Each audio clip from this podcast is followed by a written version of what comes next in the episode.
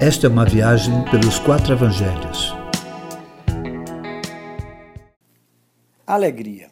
Jesus concluíra sua fala sobre a perseguição religiosa dizendo: Um pouco e não me vereis mais, e um pouco ainda me vereis. Ainda acrescentou: Vou para o Pai. Os discípulos não compreendiam essa fala, até mesmo porque contrariava suas expectativas de um reino terreno. Então falavam entre si, tentando compreender o que significava tais palavras do Mestre. Jesus, percebendo o que cogitavam, lhes afirma que haveria um momento paradoxal. Enquanto eles estariam tristes, o mundo religioso se alegraria. Ele se referia à sua morte, quando os que o entregaram às autoridades pensavam que o haviam destruído. Mas a tristeza logo seria convertida em alegria.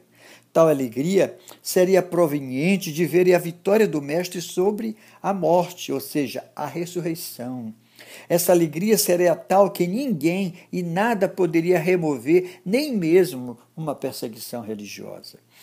Essa alegria seria completa, pois poderiam pedir ao Pai usando o nome de Jesus, que promete e prometeu rogar por eles e também por nós diante do Pai. Os discípulos estavam empolgados, crendo que agora estavam compreendendo tudo a ponto de dizerem que antes Jesus lhes falava por parábola, mas agora falava abertamente. Jesus, porém, conhecia aqueles homens e disse: Credes agora? Talvez estivesse dizendo assim: Será? Será que vocês agora de fato estão crendo?